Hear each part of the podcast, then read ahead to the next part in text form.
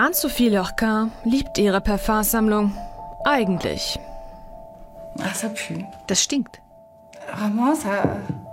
Obwohl ich diesen Duft immer so geliebt habe. Jetzt riecht er für mich schlecht. Ein bisschen wie eine Windel. Ein klein wenig gut, aber trotzdem wie A. Für die Belgierin Anne-Sophie Lorquin riechen schöne Düfte, wie ihre liebsten Parfums, scheußlich. Eine Nebenwirkung ihrer Covid-19-Erkrankung. Nachdem sie sich im Oktober 2020 infiziert hatte, roch sie erst gar nichts mehr. Dann kamen einige Gerüche zurück, viele verzerrt. Den Frühling auf ihrem Balkon in Brüssel kann sie nur sehen, kaum riechen. Als ob sie eine Eisenmaske aufhabe, sagt sie. Da ist irgendwas, aber ich kenne den Geruch nicht. Das ist frustrierend, macht mich fertig. Gewürze meidet sie inzwischen, weil sie verdorben schmecken. Und sie ist nicht allein. Das erkrankte Thymian und Estragon nicht mehr richtig oder gar nicht mehr riechen können, zählt zu den häufigsten Covid-19-Symptomen. Vermutlich, weil das Virus die Riechzellen in der Nase schädigt. Manchmal denke ich, dass ich eine Art Depression habe. Euh,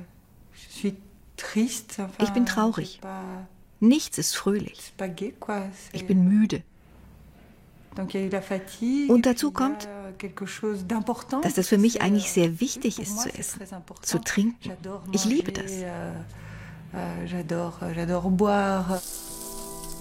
Jean-Michel Maillard kann gut nachvollziehen, wie es Lurka geht. Der Franzose hat vor mehr als fünf Jahren nach einem Unfall seinen Geruchssinn komplett verloren. Der Geruch seiner Söhne fehlt ihm am meisten. Es sind die alltäglichen Gerüche, wie der von Essen. All die Gerüche, die einem das Gefühl geben, am Leben zu sein. Mit dem Geruchssinn verliert man auch Erinnerungen. Seine Leidenschaft zu kochen will sich Maya aber nicht nehmen lassen. Ein bisschen Farbe ist gut, wir essen ja mit den Augen. Ein bisschen so, wie es die großen Köche in Frankreich machen. Doch es ist die Nase mit ihren Millionen Riechzellen, die den Geschmack dieses Lachses bestimmt. Weil Maya kaum noch Gerüche wahrnehmen kann, schmeckt er nun noch wenig. Süßes und Salziges zum Beispiel, darauf versucht er sich zu konzentrieren. Euh, es schmeckt gut, weil es knusprig ist, ein bisschen angebraten. Und die Textur des Fisches ist immer sehr gut. Und es ist nicht zu gesalzen, selbst wenn ich das mag, mit sehr viel Salz. Das gehört zu unseren Fehlern.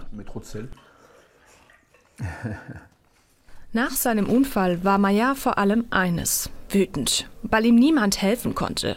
Und das, obwohl in Frankreich geschätzt rund 5% der Menschen einen gestörten Geruchssinn haben. Doch Wut und Trauer schlugen um in eine Idee. Vor drei Jahren gründete er in der Normandie einen Verein. Gemeinsam mit Wissenschaftlern hat er ein Riechtraining entwickelt, das Betroffenen helfen soll. Mit Geruchskonzentraten. Rose, Zitrone, Nelke. Der Geruchssinn ist ein Sinn, der genauso wichtig ist wie die anderen Sinne. Das vergessen viele oft. Die meisten entdecken ihren Geruchssinn erst, wenn sie ihn verloren haben. Wir wissen, was das bedeutet. Und wir wollen, dass auch diejenigen, die ihn noch haben, ihn zu schätzen lernen. In der Corona-Pandemie kontaktierten immer mehr Erkrankte Meyers Verein. Sein Riechtraining praktizieren mittlerweile tausende Betroffene, überall in Europa, erzählt er.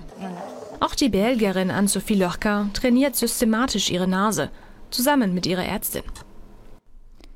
Wir bitten die Patienten, diese Gerüche blind zu riechen, im Idealfall zweimal pro Tag, und sich darauf zu konzentrieren, was man macht. Dieses Konzentrieren ist sehr wichtig, weil das Gehirn die Erinnerung an die Gerüche aktivieren muss. Die Ärztin erlebt hier im Krankenhaus, dass die meisten Menschen, die wegen Covid-19 an Geruchsverlust, Anosmie leiden, nach einiger Zeit Training genesen, etwa weil sich ihre vom Virus geschädigten Riechzellen erneuern. Das macht mir Hoffnung. Aber mit der Motivation ist das so eine Sache. Mit der Hoffnung auch. Weil es manchmal schon traurig ist. Ich frage mich, ob ich irgendwann wieder normal riechen kann. Auch wenn es langsam vorangeht, Rosen immer noch wie Abwasser riechen, hofft an Sophie Lorquin, dass ihr diese Riechfläschchen dabei helfen, dass sie irgendwann wieder ihr Parfum auftragen kann, ohne dabei die Nase zu verziehen.